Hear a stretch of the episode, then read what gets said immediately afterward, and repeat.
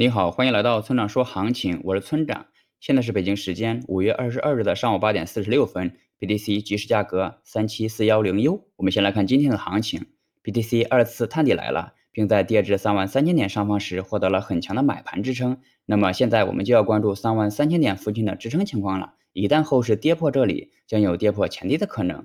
若三万三千点不破，则可以说明二次探底完成。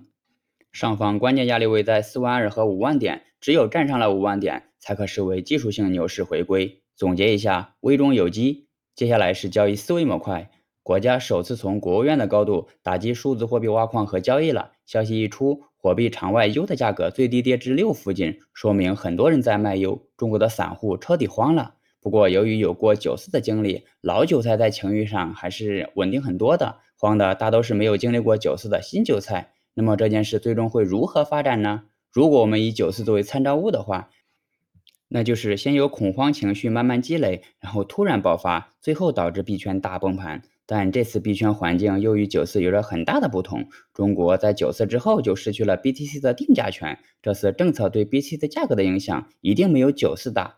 再加上币圈刚刚经历过一次大崩盘，这次政策吹风更可能会加快二次探底的进程。